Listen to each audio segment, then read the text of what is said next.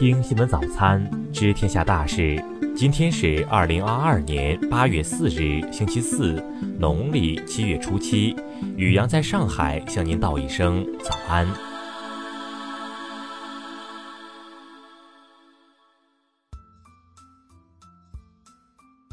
先来关注头条新闻。昨晚，江西省安福县通报，幼儿园命案犯罪嫌疑人刘晓辉已被抓获。现年四十八岁的刘晓辉是安福县辽塘乡人。此前，警方发布协查通报，对其悬赏十万元通缉。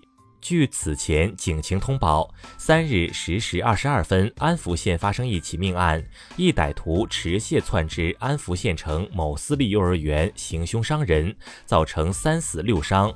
嫌疑人案发后寻衅逃匿，途中将鸭舌帽、口罩及斜挎包等物品遗弃。